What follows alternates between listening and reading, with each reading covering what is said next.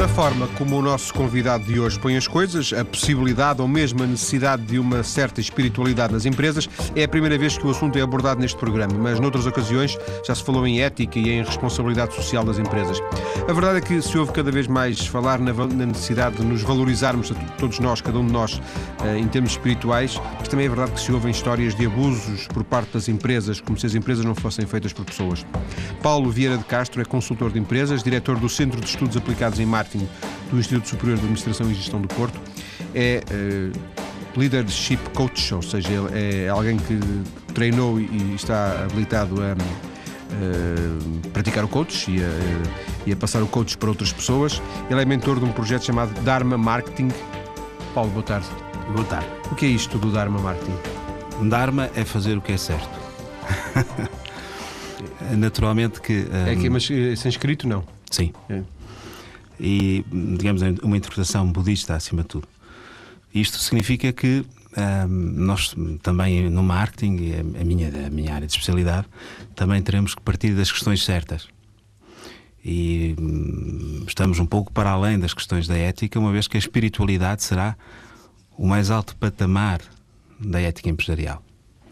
Onde já começamos a lidar com aquilo que poderemos chamar de inconsciente organizacional e nós conhecemos ou reconhecemos isto através de uma simples relação, ou seja, quando duas pessoas se encontram, dessa relação nasce uma terceira entidade. E essa entidade perdura no tempo. Ou seja, nós podemos nos separar e essa relação perdura nessa, nessa dimensão. Nessa dimensão. Portanto, chamemos-lhe empatia, chamemos simpatia, uh, chamemos-lhe amizade.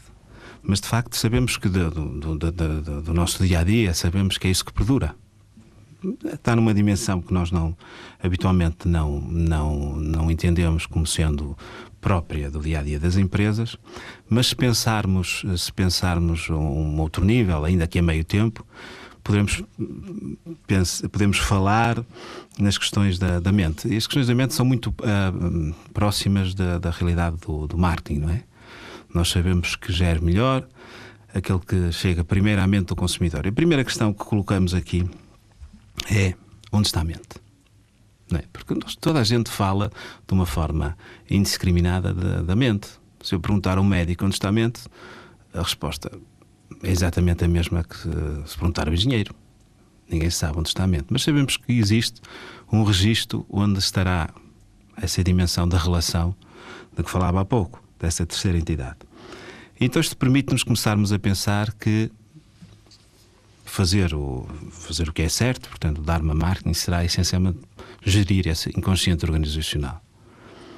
Ou estar próximo dessa ideia de marketing de, das relações, onde de algum modo nós eh, fomos evoluindo, partindo do mercado de massas até ao segmentado, passando depois pelo cliente individualizado. E então temos um marketing que estará, para além disso tudo, estará ao nível do próprio ser ou seja, de todas as dimensões, passando inclusive a própria dimensão anímica. Portanto, o marketing está orientado para a relação espiritual. Quando falamos de partir das questões certas, habitualmente eu costumo uh, dar como exemplo aquela que de algum modo me despertou uh, curiosidade a propósito deste tema, que foi o que é que é mais importante para mim? O fim do mês ou o fim do mundo? Esta é uma questão que eu lanço frequentemente aos empresários há aqueles que de algum modo têm a responsabilidade de gerir as empresas por onde vou passando. E esta é uma questão que nos separa desde logo. Ou seja, é diferente partir de uma ideia de responsabilidade relativamente ao mundo, partir da ideia de responsabilidade em relação a um grupo de pessoas para as quais eu trabalho. Isto significa o quê? Significa que, do ponto de vista da liderança, nós estamos. Uh, condicionados pela ideia de liderança ao serviço, por exemplo, dar, dar, dar o melhor de nós, uh, estar em consciência pelo exemplo. Uh, significa também reconhecer que existe, como dizia há pouco, outra, outra dimensão. Por exemplo, fazendo uma, uma analogia com uma coisa muito simples, uh, se, eu, se eu vejo que há uma, uma, uma chuva muito grande, uh, percebo que o rio corre muito mais depressa. Ok e digo que, que a violência está nas águas. A violência não está nas águas, está nas paredes que comprimem o rio. E, de algum modo, quando nós pretendemos entender o que é hum, a espiritualidade nas empresas, estamos a falar desta dimensão que tudo condiciona. Portanto, condiciona todos os movimentos. E para isto será importante, desde logo, definir ou distinguir o que é religião e espiritualidade. Vamos fazer isso, Paulo, daqui a um bocado. Deixa-me deixa saber uh, há quanto tempo está a trabalhar nesta. Este conceito que, que desenvolveu e que tem vindo a desenvolver surgiu quando? Uh, a, a, a, partir de que há alguma base das suas próprias reflexões? Não, nós estamos a falar de um modelo que é absolutamente intuitivo absolutamente intuitivo. Portanto, que tem a ver com a minha, com, com, com a minha prática diária na área do marketing, mas também com uma certa tomada de consciência, que eu penso que é uma coisa que acontece a todos nós a partir dos 40 anos, não é? Nós começamos a partir dos 40 anos. O Jung dizia que era a partir dos 45, nunca percebi bem porque. Por isso 45 em concreto. Exatamente. Mas acho que a todos nós nos acontece a partir de dada altura. Eh, eh, eu costumo dizer que a partir dos 40 anos começamos a escolher o, o, o caminho mais curto para casa, não é? E, e, e, acontece que a mim surgiu-me isso de uma, de uma, forma muito clara, ou seja, uh, comecei a ter uma outra consciência que me ligou a fundament, fundamentalmente ao budismo Theravada, portanto ao budismo ortodoxo, o budismo primeiro, e desse entendimento uh, foi claro, para mim foi claro, que era possível adaptar-se, adaptar-se essa lógica ao próprio marketing, não é? Uh, o Dharma Marketing em Portugal tem, tem um percurso que é um percurso de, de, de, de passo curto, digamos assim. No, no, no, Brasil tem outro reconhecimento, já é considerada a, a quarta vaga do marketing relacional. Inclusive, uh, estarei neste momento a, a lançar um, um, livro em coautoria com Ari da Silva no Brasil sobre exatamente sobre estes temas. Em Portugal, uh, espero que um dia seja possível editar este livro. Mas no Brasil, eh, como se deve compreender, estamos a falar do, do, do, do país mais espiritualizado do mundo, quiçá se calhar mais que a própria Índia.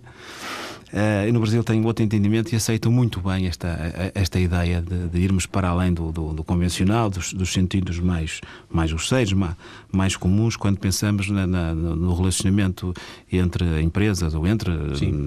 líderes empresariais. Não é? Paulo, mas uh, uh, não, não chamando-se Dharma Marketing, porque o Dharma Marketing acaba por ser uma, uma marca Uh, Portanto, é o primeiro, o primeiro conceito de marketing português a ter, a, ter Paulo, aceitação Paulo, internacional. O Paulo criou.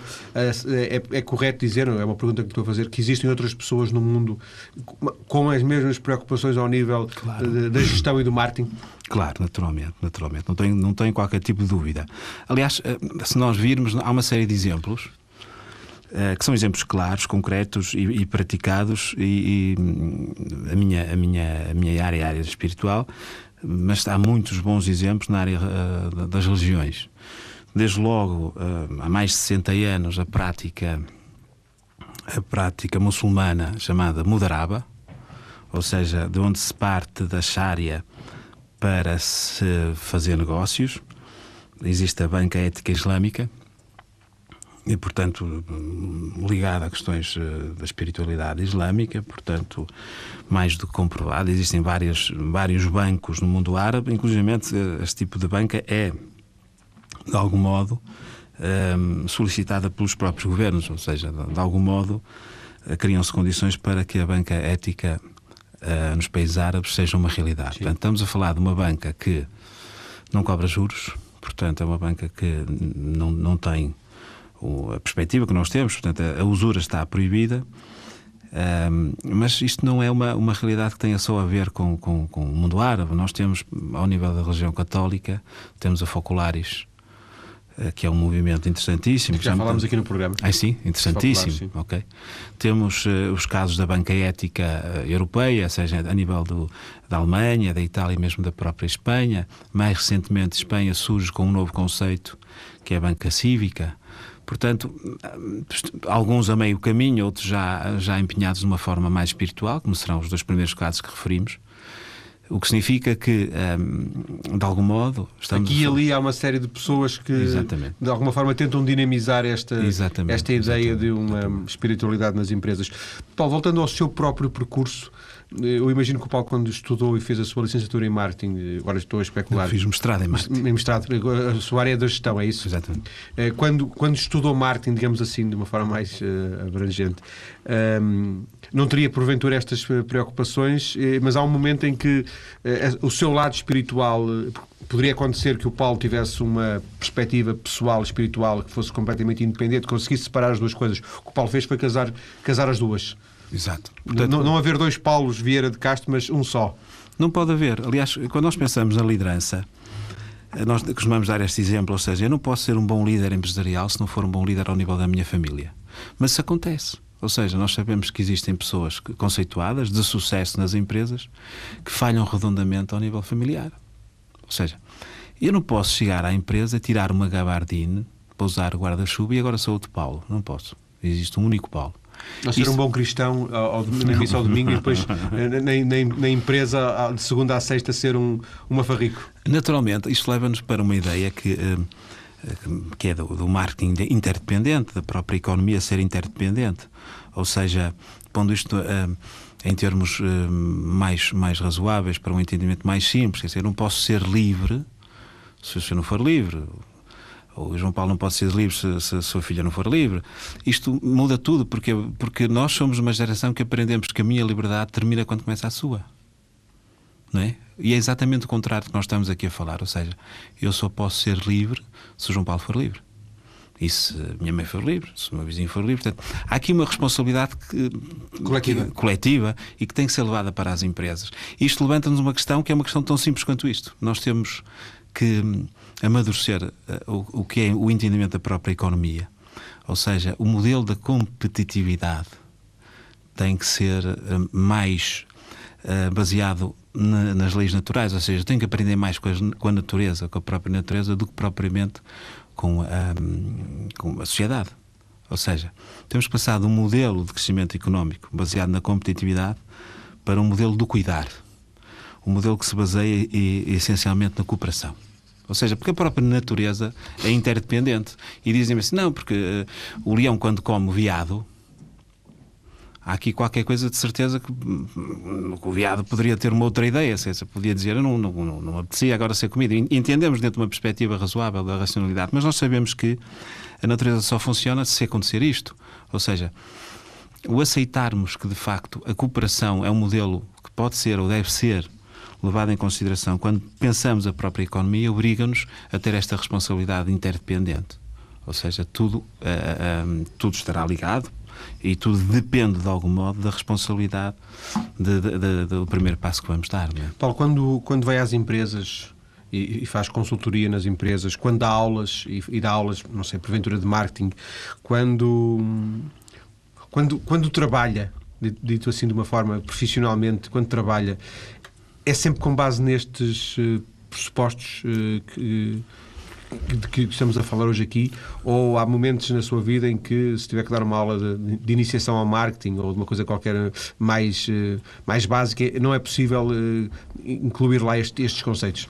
Não, é, é curioso, é curiosa a questão que coloca. O marketing é essencialmente olhar o mercado, ou seja, eu partir das necessidades de um grupo de pessoas e tentar satisfazer essas necessidades ou estes desejos. Portanto, naturalmente, eu estou condicionado por esta, por esta ideia de servir, não é? Uh, portanto, uh, eu diria o seguinte: eu diria que, na maior parte dos casos, uh, as pessoas não estão disponíveis para ver este outro lado, da, do, do, estas, estas, estas possibilidades que estamos hoje aqui a falar. Porque estão num nível ainda, estão a partir de um nível ainda do entendimento mais simples, hum, do que é, do que é trabalhar uh, com base nesta ferramenta de marketing. É? Agora, há aqui uma responsabilidade que é a de mudança, a de transformação. E, e, e, nesse sentido, quer nas empresas, quer em casa, quer aqui hoje, com o trabalho que estamos a fazer, nós estamos, a, a, de algum modo, a possibilitar que as pessoas comecem a entender que é, uh, há um outro entendimento que, que é desejável. Que é que eu quero dizer com isto? Quero dizer que, antes de tudo, nós temos que partir de uma ideia que é que o mundo muda se eu mudar. Portanto, é uma responsabilidade que é individual. Naturalmente que as pessoas, ao serem alertadas para estas questões, estarão mais disponíveis. Pode não ser hoje. Ok? Mas um dia mais tarde, seja quando for, estarão mais disponíveis, mais abertas para considerar outras possibilidades. E perante a situação que nos encontramos hoje, perante esta, esta crise, que é uma crise que não se entende, uh, não se entende de outra forma que não seja na perspectiva integral, perdão, que é uma crise essencialmente de valores. Portanto, e nesta perspectiva as pessoas começam a não ter caminho. Nós chegamos a um ponto em que estamos sem caminho. E estamos sem caminho por uma questão muito simples. É que há eh, palavras como sucesso, nós consideramos como sendo o fim de qualquer coisa. O sucesso não. O sucesso é qualquer coisa que me serve para chegar mais longe. E nós confundimos fim com propósito. E, e é por isso que estamos sem, sem chão. Neste momento estamos sem chão. Acha que estamos a aprender com os erros, tendo em vista o que aconteceu em 2008, com esses exemplos todos, esses Madoffs e esses bancos eh, e essas especulações que aconteceram e que nos levaram a essa à situação que estamos hoje? Eh, porventura aprendemos com os erros ou estamos a caminhar para cometer os mesmos? Uh, isso é uma questão que depende de cada um de nós, não é? Portanto, desde logo eu diria o seguinte: seguindo o exemplo dos chineses, os chineses só têm uma, uma, uma única palavra para crise e oportunidade ou seja, a partir do momento que eu nomeio essa palavra, que eu falo Agora nessa podia, palavra. Podia dizer-lhe aqui e brilhava dizendo que era o AG. a, partir, a partir do momento em que eu digo AG, há um contexto. Dependendo do contexto um, no qual eu prefiro a palavra AG, eu estou a dizer qual é a ideia que tenho relativamente à, à, à situação. Ou seja, eu, eu, eu estaria tentado a dizer viva a crise. Porque ela Viva. é uma oportunidade para. Exatamente. A minha perspectiva é exatamente essa. Viva a crise. E voltamos um pouco à sua questão, que é: será que as pessoas estão a aprender? Depende da forma como vão utilizar a palavra crise. Se é como oportunidade, se é como dificuldade. Se é para repetir os mesmos erros. Exatamente. Mas é isso depende de cada um de nós. Quer dizer, isso não, não, não, não, não vejo, não prevejo que vá que, vá, que, que, seja uma, uma, luta que se ganhe na Secretaria. Não, é uma luta interna que cada um de nós tem que, que, tem que gerir. E aqui voltamos a uma outra questão que eu acho que é essencial, que eu costumo lançar também nas empresas, que é quer estar certo ou quer estar em paz. Porque são caminhos completamente uh, diversos. Quer estar certo ou quer estar em paz. A maior parte das pessoas quer estar certa. Mas o Paulo, o Paulo quer estar em paz. Eu quero estar em paz. Vamos ficar por aqui nesta primeira parte da nossa conversa. Há aqui muita, muita matéria para, para conversarmos na, na segunda. Vamos continuar a falar destes temas da espiritualidade nas empresas, eh, introduzindo mais um ou outro elemento, mas eh, mantendo precisamente o tom da conversa. Até já. Até já.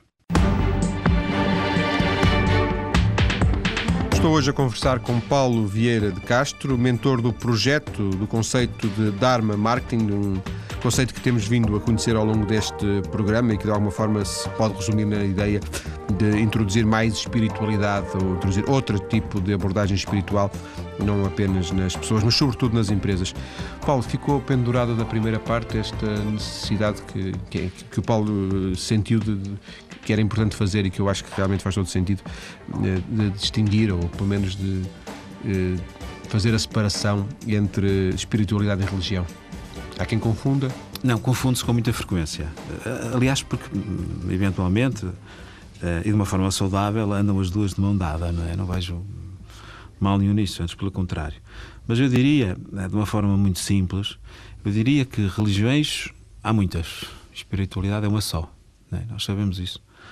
E, hum, e, a espiritualidade é qualquer coisa que nos remete para o princípio holístico, ou seja, para o entendimento que o ser humano tem de ser visto, tem de ser compreendido numa perspectiva integral. Isso está reconhecido nas instâncias internacionais, ou seja, nós temos as questões físicas, nós temos as questões psíquicas e nós temos as questões naturalmente também espirituais que estão reconhecidas. Reconhecidas nas mais altas instâncias. Não há ninguém que possa dizer que não existe no ser humano um, um lado espiritual, não é? Mas de facto um, existe ou coexiste, digamos assim, esta ideia que espiritualidade e religião são uma e a mesma coisa e não é verdade. Ainda que uh, ser religioso traga, arraste inevitavelmente uma certa espiritualidade, mais, em, em, maior ou menor grau, mas também penso que é possível o contrário. Uh, se, ser ou alimentar uma, uma, uma, alguma espiritualidade ou muita espiritualidade sem ser religioso. Naturalmente, naturalmente. Mas vamos tentar, vamos tentar, eh, para fazer aqui, muito rapidamente, fazer aqui uma destrinça, vamos tentar entender qual é que é, qual é, o lado religioso. Então vamos à origem da, da palavra religião, que é o religare, não é? portanto, conectar, ligar as pessoas. E de facto nós sabemos que na, na prática, seja na sanga, seja na, na, igreja, seja no terreiro, seja onde for, na prática a religião ajuda, um, um, um, um momento em que nós estamos uh, com nós próprios numa perspectiva espiritual, dentro de um espaço religioso, ajuda-nos muito a entender da, da, da, dessas vantagens. Portanto, digamos que qualquer movimento, qualquer um, prática religiosa ajuda ao desenvolvimento da espiritualidade, é? desde que esta prática seja entendida numa perspectiva para todos. Para todos, ou seja, que o benefício seja essencialmente para todos, porque senão não faria sentido nós falarmos nesta ligação, no religar, não é? Portanto, da, da origem da própria palavra religião. Sim. E, oh Paulo, e, e, e, voltando à questão das empresas, uh, uh, considera que uh, de, de alguma forma já houve e que se perdeu mais espiritualidade no negócio, digamos assim, na, na, na, realidade empresarial e que hoje, de alguma forma, estamos, eh, estamos afastados dessa empresas, negócios e, e, e, espiritualidade não casam e que, de alguma forma, no passado já, já houve mais essa ligação. Eh, é, é, é correto? Eu penso que sim, eu penso que sim, penso que sim. Mas isso tem muito a ver com as pessoas, não é? tem muito a ver com as pessoas. Hoje em dia existe uma, uma perspectiva da espiritualidade que, que nos remete muito para a contemplação. Ou seja, o, o, o sujeito espiritual é, é, alguém que se desliga um pouco da realidade e que vive essencialmente na, na, numa contemplação. Existe essa ideia. Existem também uma série de, de organizações que fazem com que as pessoas se orientem muito para aí. Não está mal. Não está mal, naturalmente. Talvez um pouco redutor, não? É muito redutor. Não é pouco, é muito. E por uma razão muito simples: é que a espiritualidade é, é, é mais do que uma contemplação, é uma responsabilidade. É uma responsabilidade. O que significa que, se transportarmos isto para dentro das empresas, vamos trazer também palavras que foram completamente esquecidas. Por exemplo, nas empresas esquecemos muito a palavra honra, a própria palavra cuidar. Cuidar. Não, é? não ouvimos, não me lembro de ouvir referir esta palavra, a questão da vergonha, a questão da coragem, o termos um projeto, termos uma ideologia, termos qualquer coisa pela qual vale a, vale a pena morrer. É? Às vezes eu pergunto, uh, necessariamente que todos nós temos que ter um compromisso, uma estratégia de compromisso uh, para com a vida, para com a nossa família, mas também para com os nossos pares, para com os nossos clientes, os nossos concorrentes, os nossos fornecedores. Portanto, há uma, uma estratégia de compromisso que falta nas empresas. E este compromisso tem que ser entendido numa perspectiva holística, integral. Isto remete-nos necessariamente para estas, para estas questões. Quer dizer, um, víamos que havia muito mais, eh, no tempo dos nossos avós, havia muito mais hum, havia muito mais a certeza do que era certo e do que não era. Quer dizer, hoje em dia nós temos alguma facilidade nas empresas de mudar as estratégias de um dia para o outro, de mudar objetivos e até mudar a própria missão das empresas. O que significa... As pessoas são mais descartáveis hoje. Tudo é mais descartável nas empresas. E nós, quando falamos em espiritualidade, estamos a falar de qualquer coisa que não se pode comprar nem se pode vender. É qualquer coisa, de algum modo, que faz com que nos, nos seja hum, uma forma acessível, que nos seja fácil entender que há coisas hum, perante as quais não podemos vergar. Isso hoje em dia é quase que impossível. Está interdito na empresa nós termos valores e estarmos dispostos a morrer por esses valores. Do mesmo modo, numa perspectiva de liderança, eu dizia que gerir, gerir um, uma equipe será uh, morrer com ela que não é exatamente a mesma coisa de, de, de, dizermos gerir uma equipa é morrer por ela, não. É morrer com ela. Quer dizer, temos esta atitude e, e isto é uma atitude que hoje em dia se vê muito pouco. Ou seja, as pessoas pensam muito mais em gerir a sua própria carreira do que liderar uma equipa. Uh, isso são questões que, de algum modo, para os nossos avós eram simples de, de, de entender, porque se partia de valores que eram claros valores e hoje em dia também são claros, simplesmente não são praticáveis. Não são praticados. O que é que dizem os empresários, Paulo, quando fala com eles uh, e lhes fala destas coisas? Eles uh, olham-no como um extraterrestre? Não, não, de maneira nenhuma. De maneira nenhuma. Até porque nós sabemos que um, grande parte dos, empresários de sucesso no nosso país não são felizes. Não são felizes não se sentem realizados numa perspectiva que é fundamental, que é a autorrealização. Ou seja, eu posso ter muito dinheiro, mas não estar autorrealizado, quer dizer, não entendi qual é o meu lugar no mundo. Quer dizer, não, não, não, a minha relação com os outros não é funcional, é uma relação artificial, ou seja, isto tem muito a ver com a forma como nós somos capazes de entender a nossa responsabilidade em relação aos outros. E daí a questão do, do cuidar e da questão do próprio dar, não é? Nós, hoje em dia, dou-te, mas o que é que eu ganho com isso? Quando é exatamente o contrário. Eu sei que ganho muito mais eu por dar do que aquilo que recebo. Eu sei que só continua comigo aquilo que eu dou. Só é meu aquilo que eu dou, verdadeiramente dar uma perspectiva de, de, de, com maior liberdade, não é? Uh, e nós temos que mudar este entendimento, ou seja, o que é que eu ganho com isso, é? Eu, recordo que uma vez fui entrevistado na rádio e a primeira questão que me colocaram foi: mas ouça lá, o que é que os empresários ganham com isto? É? A questão que temos que colocar é até que ponto é que eu sou capaz de ir para além do problema. Ou seja, uh, não tanto o que é que eu ganho com isto, mas quanto é que eu estou disposto a fazer, quanto é que eu estou disposto a esforçar-me para resolver um conjunto de problemas que não têm um nome, um conjunto de problemas que existem dentro da minha empresa. Mas que não tem só a ver com as questões económicas ou financeiras, porque nós sabemos que num contexto de, de expansão económica, nós continuamos a ter níveis de felicidade extremamente baixos. Uh, isto é, hoje em dia é, é, é, mensurável, ou seja, nós temos o FIB em contraponto com o PIB e vemos que não há relação nenhuma. O índice de felicidade. Não é? Exatamente. Não existe relação nenhuma. Portanto, nós temos que nos desfocar muito das questões que consideramos que são estruturais da própria economia para começarmos a, a, a mudar de, de, perspectiva. Quer dizer, o PIB não, não tem qualquer impacto na, no, no, índice de felicidade. Portanto, é qualquer coisa que hoje em dia é aceito como pacífico. Portanto, não são, não são os indicadores económicos que fazem com que as pessoas de facto se sintam autorrealizadas, ou seja, que, que de algum modo existe um lugar para essas pessoas de sucesso um, junto àqueles em que eles de algum modo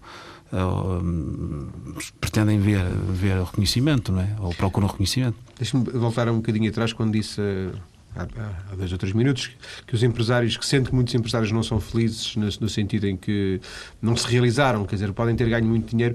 Eu lembrei-me de. Há um caso já bastante conhecido em Portugal, de Dónio Chapéu Limão, mas não apenas, existem outros, de empresários que depois, só no final da sua vida, é, é que deixam um legado de, coletivo de, de, que possa, digamos, fazer bem aos outros, eh, só mesmo, mesmo na parte final da, da, da sua vida, ou até, no caso do, do Champalimau, depois, já, já, já depois da morte, não é?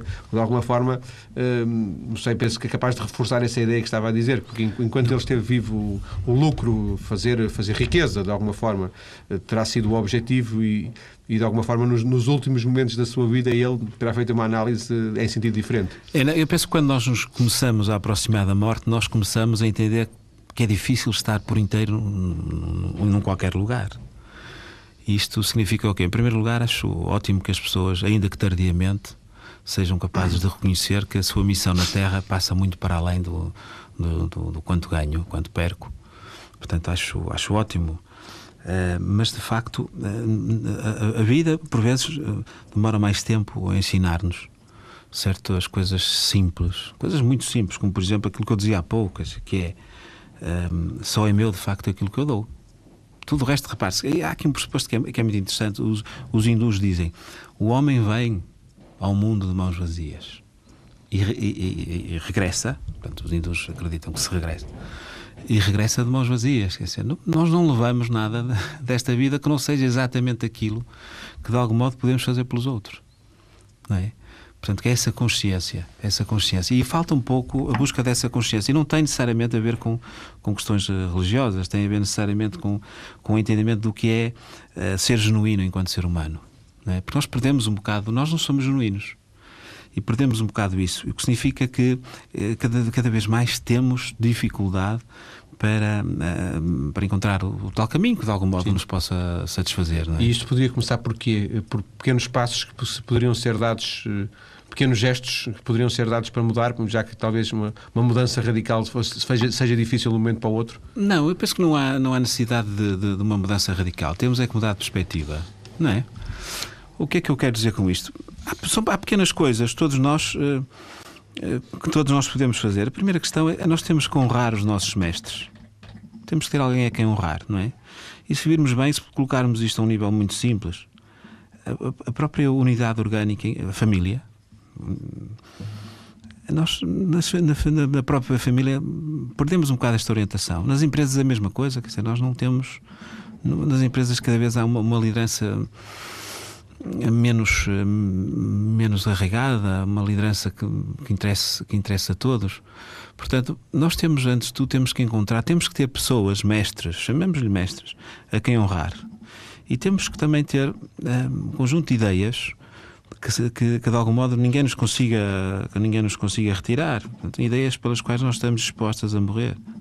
Isto é, sejam valores, sejam valores essencialmente. Portanto, nós temos que partir, de facto, não do meio do caminho, e a maior parte das pessoas partem do meio do caminho. Quer Ou seja, com coisas, propostas avulsas, é isso? Como propostas medidas... avulsas, questões absolutamente Eu externas. hoje, a partir de agora, vou começar a fazer X. É, e passa-se muito, por exemplo, em relação às questões da espiritualidade, vemos muito isso.